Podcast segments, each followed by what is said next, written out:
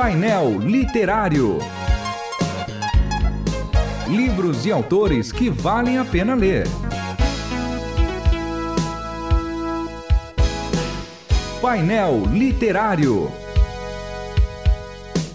Sejam todos bem-vindos ao painel literário da Rádio Transmundial. Eu estou aqui com meu sócio de painel literário, Júlio Pardo. Seja bem-vindo, Júlio Pardo. Obrigado, João Paulo. Obrigado aí aos ouvintes da Transmundial por me aguentarem, né? Mais um programa. Mas para quem está acostumado, é muito bom sempre falar de de livros, de conteúdo, de Bíblia, de teologia. Eu gosto muito de falar sobre isso, então para mim é um prazer o tempo todo estar tá falando sobre isso aí. O prazer é meu ter você aqui conversando comigo. Respeito muito você e tenho bastante orgulho de poder conversar sobre teologia com você. Ah, que bom. Viu? Ah, a gente vai falar sobre um livro de edições Vida Nova, O Drama das Escrituras, Encontrando o Nosso Lugar na História Bíblica. Esse livro teve uma parceria com o CTPI, que é o, o projeto de plantação de igrejas do Ricardo Agreste, uhum. né? Onde ele é o diretor, o presidente, o fundador, sei lá, alguma coisa assim. Sim. E você me, me confessava agora aqui, né? que tem a ver com o Gorrin, que também tem um trabalho. Isso. O Gorrin, é, é, o Gorrin, ele é um, digamos assim, um divulgador, né, da ideia de igreja missional no mundo. Ele é um uhum. cara que está o tempo todo focando nisso, né? Ele, ele, ele é muito enfático nesse, nesse, nesse aspecto. E tem tudo a ver né, com o Ministério do Ricardo Agreste. Então, o conteúdo do, do, livro em si não fala sobre plantação de igreja, não tem nada a ver, mas. Mas é só para lembrar aí a parceria que tem, tem, entre Edições de Danove e o CTPI. Isso, tem, uma, tem uma, uma afinidade entre os nomes aí do autor do livro e do Agreste. É, então são dois autores, é o Craig Bartholomew. Isso. Né, e o Michael Gorin. Isso. Muito bem. E sobre o que fala esse livro, senhor Júlio Pardo? certo. Olha, eu vou começar com uma pequena digressão que é a seguinte. Uma pequena digressão. a gente nem sabe o que, que isso quer dizer. Eu, no, no, meu caso, não tive essa experiência porque, enfim, eu me converti na adolescência, mas para quem viveu a infância na, na, igreja, sabe o que é aprender as histórias bíblicas de maneira separada. Então, conhece a história de Sansão, conhece a história de Davi, conhece a história de Jesus, conhece histórias. Conhece em partes. Conhece em partes. Conhece... E aí, você vive a vida como se a Bíblia fosse um grande livro de contos, né? E até esse tipo de crença, porque a gente fica só contos, vai até achar que é mito. Isso. Pode levar para esse tipo de coisa. Mas a Bíblia não é isso, não é? Ela é um livro. Ainda que sejam vários, sejam 66 livros, né? Com autores diferentes, escritos em tempos diferentes, ela tem um único autor. Ao mesmo tempo, tem vários, tem um, que é Deus. Então, o Drama das Escrituras, ele é um livro que vai tratar a Bíblia toda como uma unidade. E vai entender Deus agindo na história humana, né, redimindo o seu povo da queda, e é, não só ele vai tratar as escrituras como a própria história do mundo, né, sendo lida através das escrituras, como se fosse um grande é, palco, né, um grande é, peça de teatro da qual Deus é o seu autor. Né? Inclusive, quando você vai ler, ele divide em atos, né? Isso. Então, o primeiro capítulo, que seria, ele divide em ato 1, ato 2, ato 3. Isso. Depois ainda fala sobre um interlúdio e aí os próximos três Isso. atos da peça, da peça que Deus está escrevendo. Isso é muito legal. Esse é um livro que eu recomendo para novos convertidos e para quem está querendo estudar teologia bíblica. Eu acho que esse é o primeiro livro para quem está afim de estudar teologia bíblica e o primeiro livro para quem se converteu. Eu já tive a experiência de indicar esse livro e de ler junto com pessoas recém-convertidas ou que estão conhecendo o evangelho, e ele é fantástico nesse sentido, porque a pessoa olha para a Bíblia e ela achava que eram vários contos, ela olha e fala: "Uau, é uma unidade, é uma coisa só. Eles falam do mesmo assunto, é tudo sobre Jesus, é tudo sobre ele me buscando, porque você pode ver a sua vida em cinco atos, né? Como um filme, não é? Você tem um filme lá, a família tudo bonitinha, feliz, né? A mãe e o pai jogando água no outro, todo mundo rindo. Aí de repente acontece um, alguma coisa. Um problema entra na história e aí a história se desenvolve em cima da resolução desse problema. Todas as histórias são assim, não é? A gente escreve histórias assim. E a Bíblia, ela tem um formato também nesse sentido, ou seja, havia, tava tudo bonitinho, né? Tava Adão e Eva lá, entrou um problema. E aí Deus fala, Bera, eu tenho um plano. E o plano não é chamar o Liam Neeson pra vingar todo mundo. Como no filme. o plano é entrar num relacionamento ali de aliança até chegar ao seu, seu filho, né? Então, ou seja, ele é um drama. A gente pode olhar para a Bíblia como um drama, né? E esse livro vê a Bíblia inteira nesse sentido. Então, ela é um, pode falar de uma maneira geral, ela é uma grande paráfrase da Bíblia como um todo. E o que eu acho legal desse livro Eles é estão recontando a história. Eles vão passando por ela, mas recontando Isso. o texto bíblico. texto bíblico. Isso é muito bom. Porque às vezes você nem percebia que uma coisa tinha a ver com a outra. Não é? Existem várias maneiras de você ler a Bíblia como uma unidade, e é isso que a teologia bíblica faz. Mas essa, da forma do drama, eu acho muito legal. É que aqui o aspecto é exatamente desse. Parece assim um cronograma, né, pra atuar. Não é um cronograma, é Roteiro. um roteiro, né?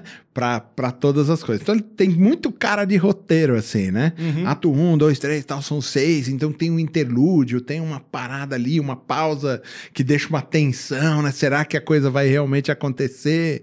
Mas é. O Eugene Peterson também faz uma paráfrase assim desse tipo, que nos Estados Unidos até se vê como um livro, que é a mensagem, né? Uhum. Mas a especificidade desse livro é que ele também trabalha nesse, nesse tipo de esquema, mas ele trabalha como um roteiro dramático da própria vida humana na Isso. sua relação com Deus, né? É, ele. A diferença no caso da, da mensagem, ela vai reescrever, fazer uma paráfrase de versículo a versículo. Esse Isso. não. Esse ele é uma forma. Ele é recontado mesmo. E olhando a autores. história, a, a história X como um todo, olhando ela nessa perspectiva de continuidade, descontinuidade desco- e continuidade. Isso. Ela tá continuando.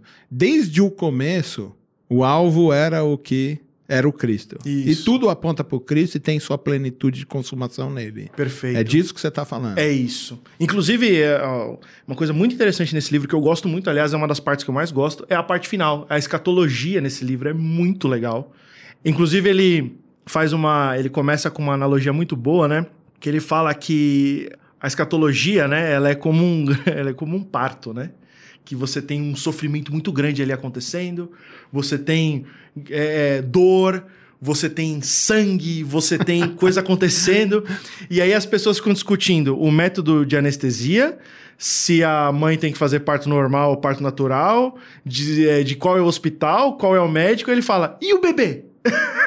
Ninguém pensou no Ninguém bebê. pensou no bebê? E, e aí ele fala, aqui nós vamos falar do bebê. Então ele fala da escatologia com a centralidade na pessoa de Cristo.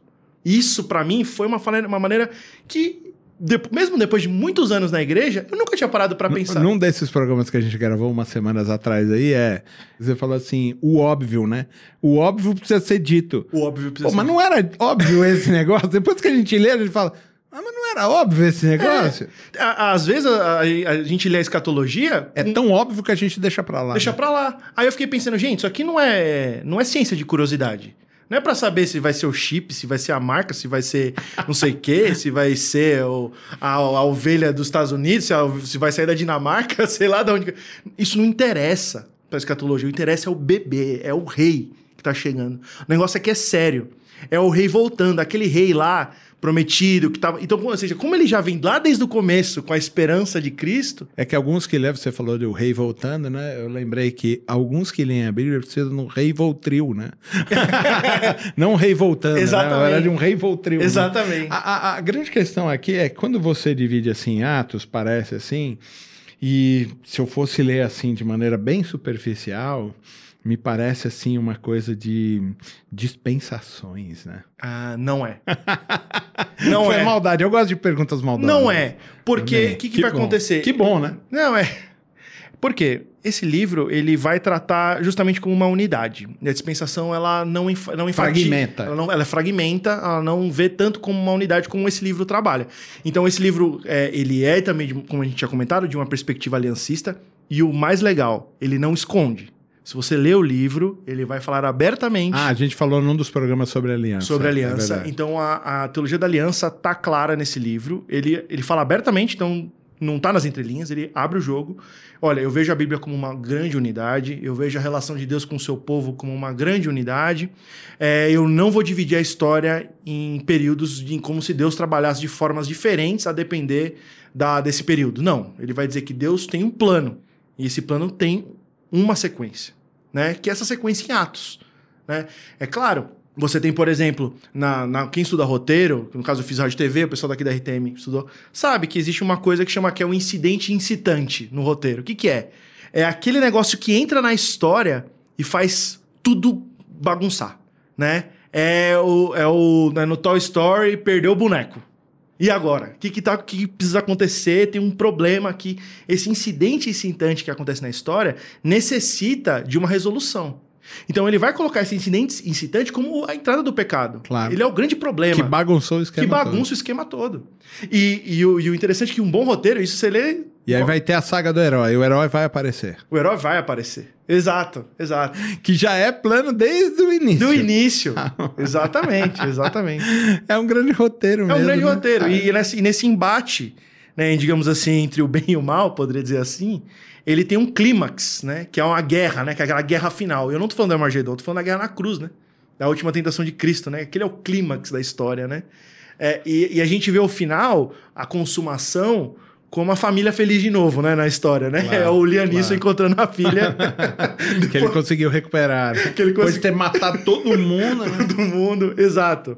Essa, as histórias é, com final feliz, poderia dizer assim, elas pressupõem isso. E eu acho que esse livro ele é muito legal por conta disso. Quem gosta de histórias vai ler, ele é um livro muito bem escrito, ele é um livro gostoso de ler, você lê muito rápido.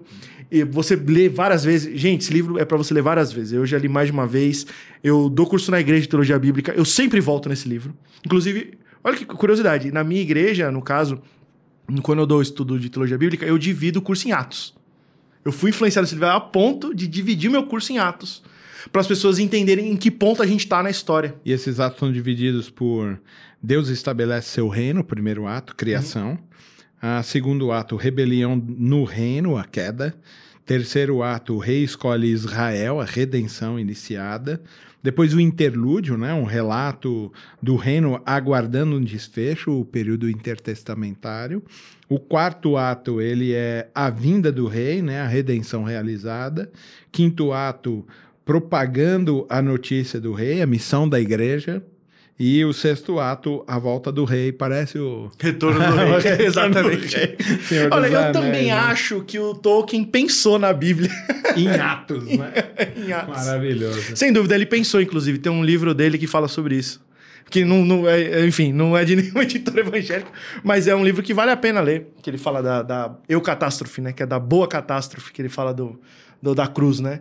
Muito é bem, bem. Senhor Júlio Pardo, mais uma vez, muito obrigado por participar do painel literário. E hoje nós conversamos sobre o drama das escrituras, encontrando o nosso lugar na história bíblica, um livro publicado por Edições Vida Nova. Muito obrigado, Julião. Valeu, eu que agradeço. Você ouviu Painel Literário. Produção e apresentação: João Paulo Gouveia. Realização: Transmundial.